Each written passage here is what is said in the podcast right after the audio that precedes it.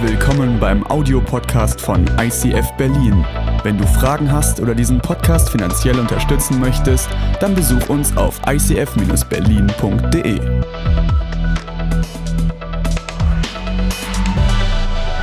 Es ist so schön, heute die Summer Celebrations zu öffnen zu dürfen. Summer Celebration hat immer den Vorteil, die Prediger können selber das Thema wählen.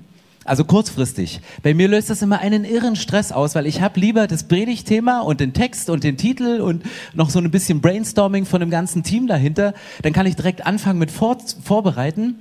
Wenn du das nicht hast, musst du ewig lang einen Titel dir suchen. Und ich habe zu unserer Praktikantin Lisa die Woche gesagt, so, weil wir haben, das ist eine Geburt von uns beiden, dieser wunderschöne Titel, Stärke deinen Glauben durch den Fluvi-Lifestyle, oder? Ja, also mal ein richtig cooler Titel. Also weil ich sag's jetzt, das passt für mich gar nicht zusammen, weil Glaube hat was mit Stärke und mit Kraft und mit Tiefe zu tun und Flummi Lifestyle, das ist so wups und wups und heute hier, morgen da und Kinder nerven mit dem Flummi und so. Das ist so eher bewirkt genau das Gegenteil, aber keine Angst, ich werde es schaffen, das heute zusammenzubringen und der Vorteil an so einer Predigt ist, wenn man mal von der Pike anfängt nachzudenken, man verarbeitet das, was im Herzen ist von einem Menschen, wo man gerade drin ist. Und deswegen möchte ich euch einen Vers, der mir so nahe gegangen ist in den letzten Wochen und Monaten, ich möchte über einen Vers sprechen, über 1. Petrus 5, Vers 10, weil ich glaube, dass in diesem Vers alles drinsteckt, was du brauchst, um einen Glauben zu leben, der stark ist, der sich noch mehr stärkt, der kräftig wird und wo du einen Flummi-Lifestyle an den Tag legen kannst. Seid ihr gespannt? Ja, schon mal, ne? Also, die Bibel sagt, 1. Petrus 5, Vers 10, ihr müsst jetzt für eine kurze Zeit leiden. Tolles Opening für ein Summer Celebration, oder? Also für alle die, die letzte Woche, vier Jahre müsst ihr leiden. Dann haben wir wieder die Chance auf den Titel. Also, der Petrus war so, also ihr müsst für eine kurze Zeit leiden. Aber Gott hat euch in seiner großen Gnade dazu berufen, in Gemeinschaft mit Jesus Christus für immer in seiner Herrlichkeit zu leben. Er wird euch ans Ziel bringen. Er wird euch Kraft und Stärke geben und dafür sorgen, dass euer Glaube fest bleibt und ihr sicher steht. Ich habe drei kurze Punkte heute, drei Worte. Gefallen, gehalten und gestärkt gefallen, gehalten und gestärkt. Und alles dreist steckt in diesem 1. Petrus 5, Vers 10 drin. Alles steckt in diesem einen Vers in der Bibel drin. Mein erster Punkt ist gefallen. Ich weiß nicht, ob du schon mal gefallen bist und genau das erlebst, was hier in dem ersten Teil dieses Verses steht. Ihr müsst jetzt eine kurze Zeit leiden. Mit dem Gefallen ist etwas verletzt worden, sind Gefühle verletzt worden und du merkst, dass du leidest, dass du einer bestimmten Situation leidest. Als ich ein Teenager war, war ich zum Leid meiner Eltern ein bisschen hibbelig. Und immer wenn wir spazieren gegangen sind, kann ich mich daran erinnern, dass mein Vater irgendwann bei diesem Spaziergang immer wieder denselben Satz gelagt hat. Jetzt lauf doch mal vernünftig. Jetzt lauf doch mal auf der Straße. Jetzt lauf doch mal auf dem Bürgersteig. Jetzt lauf doch mal auf dem Waldweg. Weil ich habe es geliebt. Links vom Weg, rechts vom Weg. Weil an jedem Waldweg waren auch rechts irgendwelche Baumstämme, über die du hochklettern konntest. Aber es war ja gefährlich, weil so ein Baumstamm hätte sich erlösen können und hätte unsere ganze Familie plattrollen können. Wann immer irgendwas war, ich war immer unterwegs. Und es war an einem Mittwochnachmittag, wo ich aus der Schule nach Hause gegangen bin und da war eine schöne asphaltierte Straße und es war ein schöner Bürgersteig und neben dem Bürgersteig hatte jemand sich richtig Gedanken gemacht und hatte so einen Steingarten angelegt. Hatte so Basalt, Granitsteine, so hochkant, so wirklich so hochkant in den Boden gemacht. Das hatte ein Ziel, dass man da nicht langläuft. Aber ich kam aus der Schule und dachte, warum soll ich auf der Straße laufen? breiten Weg, sagt die Bibel schon, sollen wir nicht gehen.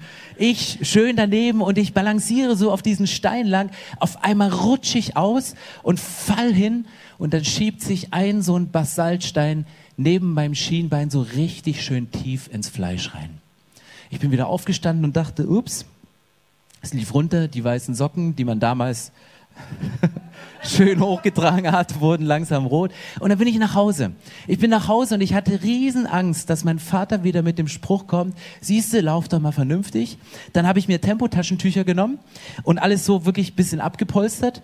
Bin in unseren Erste-Hilfe-Kasten gegangen, habe mir so eine Mullbinde genommen und habe das richtig schön verbunden und richtig schön zugeklebt. Also so ein richtig dicke Wulst hier. Und dann ging der Tag so rein und dann kam mein Papa nach Hause sagte, ja, was hast du gemacht? Ja, einen kleinen Kratzer und so. Und irgendwann kam meine Mama und sagte, du, ähm, kleiner Kratzer kann es nicht sein. Also das, das suppt da so raus durch, diese, durch diesen Mull und durch das ganze Zeug. Und meine Mama war vom Fach, also die hat in der Apotheke gearbeitet und die kannte sich schon ein bisschen damit aus. Ja, überhaupt kein Problem und das ist nur ein kleiner Kratzer. Sagte, komm Stefan, lass mal gucken. Da musste ich mein Bein hochlegen. Dann fing sie an, diesen Verband abzumachen, diesen Mull runterzunehmen und sagt, Georg, mach den Trabi an, wir müssen ins Krankenhaus. Da sind wir zwar nicht mit Blaulicht, aber mit so einer hellblauen Pappkiste in Richtung Krankenhaus gefahren und im Krankenhaus sagte der Arzt, ja, Sie kommen ja rechtzeitig. Er hat es mit fünf Stichen genäht. Ja. Ich weiß nicht, ob du schon mal gefallen bist. Ich weiß nicht, ob du bei dem, in dem Moment, wo du gefallen bist, dich verletzt hast. Das Dümmste, was du machen kannst, wenn du verwundet bist, ist deine Wunde zu verheimlichen. Das Dümmste, was wir machen können, ist unsere Verletzung zu verheimlichen, irgendwas draufzupacken, es zu covern, es zu verbinden. Es wird irgendwann durchsuppen und irgendwann merkt hoffentlich ein geistlich gesinnter Mensch in deiner Umgebung, hey, da ist eine Wunde, lass uns mal tiefer gehen. Weil wenn du es nicht machst, wenn du die Wunde nicht versorgst, das fängt an zu eitern, das fängt an zu pochern. Meine Narbe ist jetzt so groß, weil ich nicht rechtzeitig da dran gegangen bin. Ich kann es euch nicht zeigen, weil die Hose ist zu eng, kriege ich nicht hoch. Aber eine Wunde zu verheimlichen, das ist fatal. Und deswegen, wir sind alle in einem Boot. Es gibt diesen Moment, wo wir leiden müssen. Und ich weiß nicht, wie lang deine kurze Zeit ist, unter der du gerade leidest. Ich weiß nicht, was du schon durchmachst von dem, was passiert ist in deinem Leben. Aber wir sind gefallen und in dem Moment, wo wir gefallen sind, haben wir uns verletzt. Und dann kommt die Bibel ins Spiel und sagt, ich bringe Heilung rein. Ich möchte dir einen Halt geben. Aber was passiert und was hat deine Verletzung? Und jetzt sagst du, Stefan, jetzt frage ich mich erst recht, wie willst du von Verletzung übers Verheimlichen zu einem Flummi kommen? Hm, ganz einfach, indem ich ihn aus der Tasche hole. Was hat dieser Flummi mit deiner Verletzung zu tun? Was hat er mit deinem Glauben zu tun? Was hat er damit zu tun, dass, dass Gott in deinem Leben was Neues machen möchte? Ich meine, jeder von euch kennt einen Flummi und ich habe ihn in der Hand. Was macht man normalerweise mit einem Flummi? Man nimmt ihn und schmeißt ihn auf den Boden und der springt wieder hoch. Und das macht unheimlich viel Spaß. Und du nimmst ihn und du spielst und 53 Minuten habe ich noch, danke. Könnt ihr die ganze Zeit machen, bis das Loch im Boden ist. Seht ihr an dem Flummi irgendeine Veränderung? Nö, ne? Also der, der ist schön, der ist super schön geformt, aber ähm, ja, könnte man jetzt ewig lang weitermachen. Wisst ihr, was psychologisch in diesem Flummi vorgeht? Während ich hier so locker und flockig leicht mit dem spiele, dieser Flummi macht gerade die größte Deformation seines Lebens durch. Wir denken, ja, ist so schön, ist ja ein Flummi, ist ja ein schönes Spielzeug, mit dem kannst du machen, den kannst du wie so ein Spielball hin und her werfen, so wie es deine Arbeitskollegen manchmal mit dir machen, so wie du in deiner Familie gehandhabt wirst. Aber der Moment, wo dieser Flummi auf den Boden knallt, ist er alles andere als ansehnlich. Ich habe mal einen kurzen Slow-Mo aufgenommen.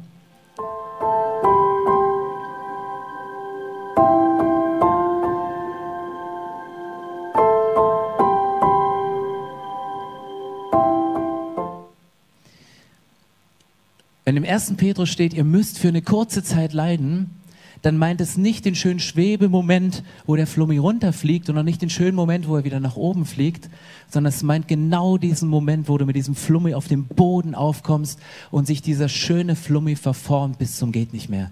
Und du denkst, das bin nicht mehr ich, das bin nicht mehr ich, das ist überhaupt nicht meine Form. Guck mal an, wie das Ganze schwabbelt und es, es kommt alles aus dem Gleichgewicht. Da ist nichts mehr so, wie es ist, es ist nichts mehr in Ordnung. Wenn wir sagen, wir fallen, ihr müsst noch für eine kurze Zeit leiden, dann ist das der Moment, wo der Flummi nicht mehr aussieht wie ein Flummi. Und wir Christen wünschen uns manchmal, hey, easy, ich wünsche mir eigentlich, das habe ich eigentlich erhofft. Ab dem Moment, wo ich im Gebetsraum war und mit dem Gebetsteam, mit der vollmächtigen Gabriele gebetet habe, dann war mein Glauben soft, dann war er weich. Dann gibt es diese harten Momente nicht. Sorry, falsches Evangelium, wird bei uns im Gebetsraum nicht verkündigt. Wisst ihr, was passiert, wenn du mit so einem Flummi auf einen, auf einen weichen äh, Untergrund gehst? Philipp, kannst du mal kurz aufstehen, bitte? Also nicht, dass du der weiche Untergrund bist, ich meine den Stuhl hier.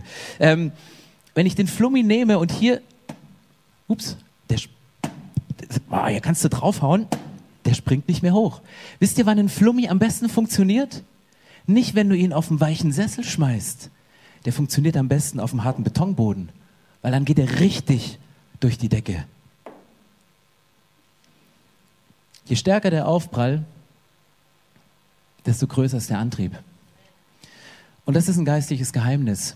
Je härter der Aufprall, desto stärker ist der Antrieb für den Flummi. Je härter du manchmal in deiner Beziehung gecrashed bist, je härter manchmal dein, dein, dein Job dir weggenommen wird vor der Nase von jemand anderes, je härter der Aufprall, desto stärker der Auftrieb. Je größer deine Verletzung, umso größer ist die Heilungskraft. Je größer die Verletzung, umso mehr Heilungskraft brauchen wir, um es wieder in Ordnung zu bringen. Und es kann sein, dass du im Moment in diesem Flummi-Moment bist, wo du sagst, irgendjemand hat mich ganz mächtig auf den Boden oder gegen eine Wand geknallt. Und es fühlt sich gerade nicht gut an. Ich bin nicht mehr der Ich. Ich bin nicht mehr derselbe. Wenn ich mich angucke in dem Moment des Aufpralls, das ist nicht mehr ansehnlich. Und du leidest unter dieser Deformation. Und das ist, was die Bibel genau hier sagt und wo ich glaube, wo die Bibel nicht, nicht stehen bleibt. Vielleicht bist du in deinem Leben durchs Feuer gegangen und dein Zeugnis ist nur, dass du nicht nach Rauch riechst. Aber du bist durchs Feuer gegangen und Gott schreibt eine Geschichte mit dir. Und der Bibeltext, der geht hier, hier weiter, beziehungsweise in 2. Korinther 4, Vers 8 steht ein Vers, ich bin von allen Seiten bedrängt, aber ich werde nicht erdrückt. Ich weiß oft nicht mehr weiter, aber ich verzweifle nicht. Im Englischen ist das so schön formuliert, I'm crashed, but not crushed. I'm crushed, but not crashed. So rum. Danke. so ähnlich. Wir werden von außen erdrückt. Wir werden von außen erdrückt, aber der innere Mensch nimmt keinen Schaden. Das ist nicht die Bestimmung eines Flummis. Ein Flummi wird nicht einfach in eine Zange gespannt und zusammengedrückt. Ein Flummi ist dazu da, dass Kinder damit spielen können, dass Erwachsene, wenn sie am Ausgang von der Kirche so einen Mini-Flummi geschenkt bekommen, den mit nach Hause nehmen und den ganzen Sommerurlaub überspielen können. Das ist die Bestimmung eines Flummis, aber nicht von außen bedrängt zu werden. Aber es ist die Realität. Römer 12, Vers 2 steht, ich habe diesen Vers die Woche nochmal gelesen, weil ich wieder eine neue Übersetzung mir gekauft habe. Ähm, Römer 12, Vers 2 ist hier dieser Vers so, ja, werdet nicht gleichförmig dieser Welt, sondern lasst euch von innen erneuern. So kennen wir den Satz. Wenn du diesen Satz genau anguckst, steht da nichts anderes ganz wörtlich übersetzt, lasst euch von der Welt nicht verformen. Lasst euch von der Welt nicht von in eine Form pressen. Lasst euch von äußeren Umständen nicht deformieren. Lasst euch nicht irgendwie in die Zange nehmen von eurem Arbeitgeber. Lasst euch nicht durch eure Emotionen irgendwie in eine falsche Form gebracht zu werden, sondern werdet erneuert von innen nach außen durch das Denken, was ihr Christus unterstellt, was Jesus von innen nach außen macht. Das ist die Botschaft der Bibel. Es passieren Dinge von außen. Unser äußerer Mensch, der ist aufgerieben, aber der innere Mensch wird erneuert täglich. Das ist nicht die Berufung eines Flummis, obwohl du manchmal in der Zange des Alltags drin bist und in der Zange des Lebens. Aber aus dieser Zange möchte uns Jesus befreien. Und in dem Moment, wo die Zange weg ist, geht der Flummi wieder zurück in seine alte Form. Und du denkst, hey, alles gut, alles in Ordnung. Und deswegen geht der Text hier weiter im ersten Petrusbrief der geht, geht weiter, indem das zweite Wort in Kraft tritt, nämlich du musst im Zustand des Gefallenseins nicht stehen bleiben, sondern du bist gehalten. Aber Gott hat euch in seiner großen Gnade dazu berufen, in Gemeinschaft mit Jesus Christus für immer in seiner Herrlichkeit zu leben. Wenn du bei diesem Vers mal alles weglässt, was beschreibend ist, wo es sein wird, wo die Ewigkeit ist, wer euch befreit hat, kannst du ihn zusammenfassen mit fünf Worten. Berufen, für immer zu leben. Du bist berufen, für immer zu leben. Gibt es einen stärkeren Halt? Gibt es einen stärkeren Halt, als für immer mit Jesus zu leben, Gemeinschaft mit Jesus zu haben, in seinen Armen zu sein, Gemeinschaft mit ihm zu verbringen? Und das ist eine Berufung, die wir denken immer, ja, ihr Christen vertrösten uns immer für die Ewigkeit. Weißt du, wann die Ewigkeit anfängt? Genau jetzt. Die ist jetzt die Ewigkeit. In dem Moment, wo du Frieden schließt mit Gott, hast du diese Garantie auf ein ewiges Leben. Und Jesus sagt hier, das ist mein Halt. Damit halte ich dich. Du bist berufen, für immer in seiner Herrlichkeit ewig zu leben. Gibt diesen Satz in der Bibel, seid still und erkennt, dass ich Gott bin. Im Psalm steht der Psalm 46. Viele verwechseln das und denken immer, da steht, sitzt still oder steht still. Das ist nicht das Gemeinschaft mit Jesus musst du gerade dann verbringen, wenn du Vollpaste hast. Musst du gerade dann verbringen, wenn du auch auf einem gepolsterten Bühne, wenn du voll in Action bist und wenn du merkst, hey krass. Aber es braucht diesen Moment mal still zu stehen und still zu halten, um wieder zu verstehen, dass du gehalten bist. Weil wisst ihr, was die Bibel sagt über den Halt in deinem Leben, über deine Berufung? Dass die nicht weggeht. Die geht auch nicht durch die Umstände, sondern es gibt diesen Moment, dass Gott sagt, ich halte dich in meiner Hand. Die Bibel sagt, dass dein Name ist in die Handflächen von Jesus, von Gott eingeschrieben, wahrscheinlich eintätowiert, mit einer ganz, ganz feinen Nadel, weil so viele Namen da drin Platz halten haben. Aber Gott hält dich in seine Hand und, und er nimmt dich und manchmal betrachtet er dich und denkt, hey, du bist so wunderbar, so einzigartig, dieser, dieser Farbverlauf, den gibt es nur bei dir. Schäm dich doch nicht für deine Schwangerschaftsstreifen. Das ist eine Auszeichnung. Damit hast du Leben gespendet. Du bist etwas ganz Besonderes von dem, was du hast. Warum guckst du immer auf die Narben von einem Verhalten aus deiner Kindheit, wo du immer Stress gekriegt hast mit Eltern irgendwie? Hey, das bist du. Das ist was ganz Besonderes. Und ich halte dich. Und immer, wenn du versuchst, wenn du drohst abzurutschen, ich halte dich fest. Und ja, es gibt diese Momente, wo du knallhart aufkommst, aber wo landest du wieder? Du landest sicher in meiner Hand, sagt Gott. Du bist gehalten. Das ist die Botschaft der Bibel. Du hast eine Berufung für ewig mit Jesus zu leben und diese Berufung beginnt jetzt und du bist in seiner Hand. Wir hatten am Freitagabend hatten wir eine Worship Night hier mit Vessel Worship, so für Youth Planet und für die Twenties und ich war da Jetzt fragst du dich, wie hat er das gemacht? Ja, ich habe das Jackett ausgezogen und bin gerade so bei den 20s durchgekommen. Also es geht bis 30. Und ähm, das war nicht nur eine Worship Night, wo jetzt hier eine Schießbude vorn stand und alle ja yeah, und sich viel bewegt, so mit einem südamerikanischen ähm, Temperament, was wir heute Abend auch erleben werden, sondern während hier der Worship tobte, stand dort drüben eine Frau und hat während des Worships dieses Bild gemalt. Das war Kati. Und Kati hat ein weißes Blatt Papier am Anfang der anderthalb Stunden genommen und fing an zu zeichnen. Erst ein bisschen blau, erst ein bisschen rot, dann ein bisschen gelb, ein bisschen rot und hat dieses Bild gemalt. Und ich bin nachdem die Predigt, nachdem die Worship Night zu Ende war, bin ich zu ihr gegangen und habe gesagt, hey Kathi, dieses Bild hat mich gerade extrem angesprochen. Durch dieses Bild hat Gott zu mir geredet. Er sagt sie, ja, ich versuche das so ein bisschen, äh, bisschen prophetisch zu malen, aber sagt sie, aber es tut mir so leid, die Proportionen stimmen nicht. Er hat gesagt, hey, sorry, was stimmt denn da an Proportionen nicht? Ja, ich habe schon gesehen, dass der eine Arm ein bisschen lang ist und der sagte, ja, die Proportionen stimmen irgendwie nicht.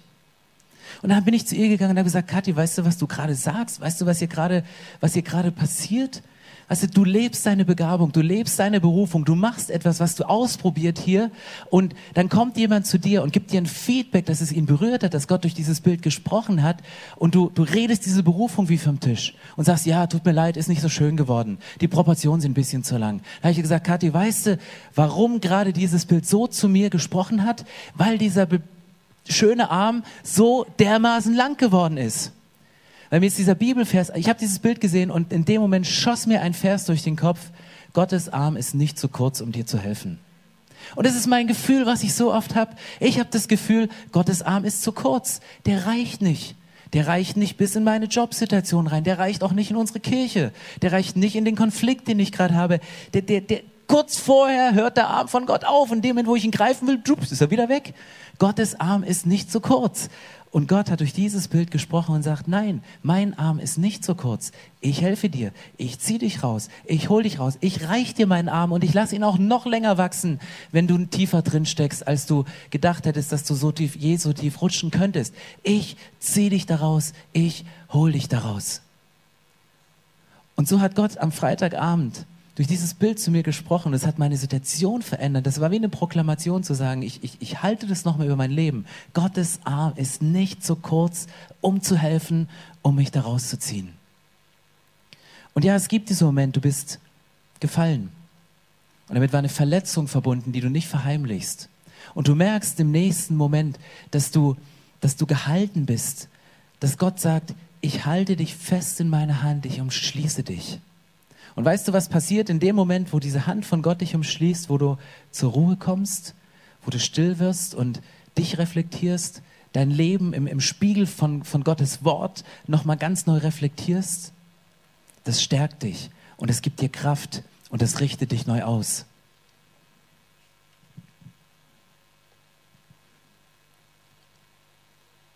Er wird euch ans Ziel bringen, euch Kraft und Stärke geben und dafür sorgen, dass euer Glaube fest bleibt und ihr sicher steht. Der Vers fängt noch mit Tränen an. Leid, Verletzung, Schmerzen, ein Leben zwischen Verheimlichen und Heilung, irgendwo dazwischen. Und dann kommt dieser Vers und sagt, hey, er wird euch ans Ziel bringen. Er wird euch die Kraft geben. Er wird euch Stärke geben. Er wird dafür sorgen, dass euer Glaube fest bleibt und dass ihr sicher steht. Ich war letzte Woche mit Pauline alleine zu Hause und ähm, Pauline ist fünf Jahre und ungefähr so groß und wartete, bis Katrin aus dem Büro nach Hause kommt und hat auf dem Sofa mit ihren Puppen gespielt und steht so am Sofafenster, guckt raus und in dem Moment fällt ihr das Puppenkleidchen zwischen dem Fenster und dem Sofa, zwischen die Heizung. Ist wahrscheinlich eine typisch deutsche Einrichtung, oder? Dass das Sofa immer vor der Heizung vom Fenster steht. Wer von euch hat das so? Bei wem steht? Ja, schon, oder? Du nicht? Wo steht deine? Du hast kein Sofa, oder? Das ist keine Heizung. ja, der kommt aus Weißensee. Da, also sorry, müssen wir ein bisschen die Planwirtschaft ein bisschen ankurbeln. Also, sorry. Also für alle, die in Westberlin wohnen, ähm, also es gibt Heizung in Wohnungen und es gibt Fenster und es gibt Sofas. Auf jeden Fall steht, Paulinchen steht da und ihr fällt, dieses Oberteil von der Puppe fällt da runter und dann überlegt sie, wie komme ich an dieses Kleidchen ran? Wie komme ich da ran? Und dann macht sie folgendes, sie geht vom Sofa runter, geht hinter dieses Sofa, presst ihr kleines Popöchen an die Wand und schiebt dieses monströs große Sofa weg, das ungefähr ein Meter Platz war und sie dieses Kleidchen rausnehmen konnte, um es ihrer Puppe wieder anzuziehen. Und dann zieht sie die Puppe an und irgendwann beobachte ich sie, wie sie versucht, das Sofa wieder zurückzuschieben. Wahrscheinlich bin ich genauso ein Vater zu ihr wie mein Vater zu mir und sie dachte, oh, wenn Papa das sieht oder wenn Mama nach Hause kommt, da muss alles ordentlich sein. Ich muss dieses Sofa wieder zurückschieben. Ich muss es wieder in Ordnung bringen, bevor die Erwachsenen das sehen. Und dann sehe ich sie, wie sie an diesem Sofa steht und es versucht wegzuschieben. Sie hatte aber Socken an und ist die ganze Zeit weggerutscht und das Sofa hat sich keinen Millimeter bewegt. Kein bisschen hatte sich bewegt. Dann fing sie an, wir haben in unserem Wohnzimmer haben wir so ein wie sage ich es jetzt politisch korrekt, ein veganes Rinderfell liegen. Also so von, von wirklich gut, das liegt da und dann hat sie das genommen und dachte, das lege ich jetzt drunter, hat sich draufgestellt, aber dann rutschte dieser ganze Teppich weg. Dann hat sie die Sofakissen runtergenommen, so riesen Oschis, hat sie hinter ihre Füße gelegt, versucht es weg, dann rutschen mit dem Teppich und ihren Füßen auch noch die Kissen weg. Dann ist sie in die Küche gekommen, hat unseren Ikea-Hocker genommen. Also ihr kennt Ikea, die machen immer so ganz schwere Sachen, die, die so ganz aus massivem Holz gebaut sind, so die wirklich schweren und sie, sie die Fünfjährige tragen können. Sie nimmt diesen Hocker, stellte ihn auf den Teppich, hinter die Kissen, hinter ihre Füße und versucht es wieder und der ganze Hocker rutschte wieder weg.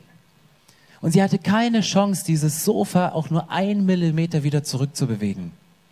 Und ich habe da gesessen, wollte eigentlich eine Predigt vorbereiten, habe ich so ein bisschen geärgert, dass ich dann das Sofa zurückschieben musste. Klammer auf, rechtzeitig bevor Katja nach Hause kommt. Ähm, aber dann habe ich gedacht, eigentlich ist das die beste Predigt für Sonntag. Ich muss gar nicht mehr vorbereiten, weil was du gerade, Pauline, erlebt hast, hat mich das gelehrt, was in 1. Petrus 5 steht. Der eine Punkt ist, es ist nicht immer schlimm, wenn du mit dem Rücken zur Wand stehst. Manchmal gibt dir das, wo du crasht, wo du das Gefühl hast, du stehst an der Wand, ist genau das, was dir die Kraft gibt, nach vorwärts zu gehen. Und wenn Jesus hier davon spricht, dass du eine Ewigkeit mit ihm verbringen wirst, dann meint er genau das. Gott ist nicht ein Gott, der irgendwie rückwärts denkt. Gott ist ein Gott, der vorwärts denkt. Egal, wo die Wand ist. Pauline konnte nur die Kraft aufbringen, weil sie mit ihrem Rücken zur Wand stand und den nötigen Gegendruck hat. Und das sind Situationen im Leben, für die können wir dankbar sein, auch wenn sie sich nicht gut anfühlen.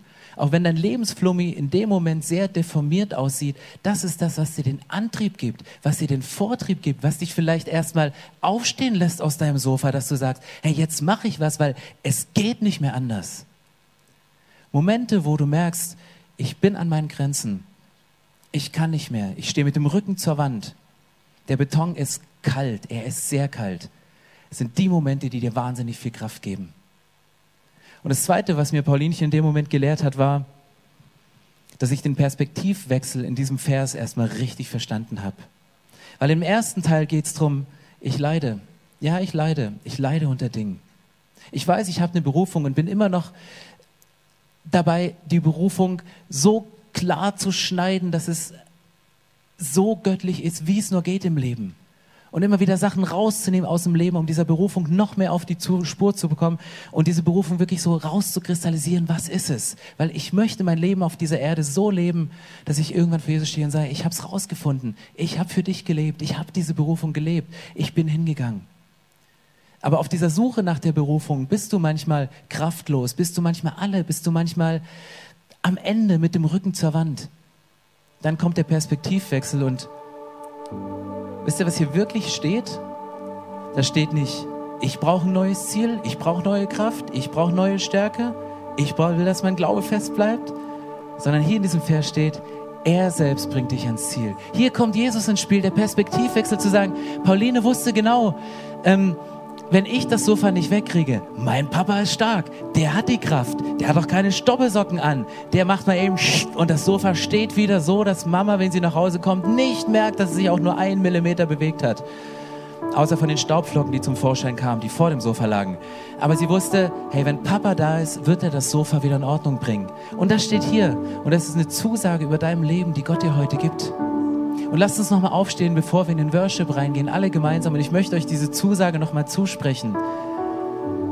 Es kann sein, dass du gefallen bist und gefühlst, gefühlt am Boden liegst oder mit dem Rücken zur Wand stehst. Vielleicht merkst du auch, okay, ich habe heute verstanden, dass Gott mich hält. Aber möchte dich jetzt durch die Worship-Zeit, möchte dich stärken. Warum? Er selbst bringt dich ans Ziel. Er selbst gibt dir die Kraft. Er selbst gibt dir die Stärke. Er sorgt dafür, dass dein Glaube fest bleibt. Er sorgt dafür, dass du sicher stehst. Und deswegen steht in 2. Korinther 4, Vers 16, deshalb ermatten wir nicht, sondern auch wenn der äußere Mensch aufgerieben wird, so wird auch der innere Mensch von Tag zu Tag erneuert.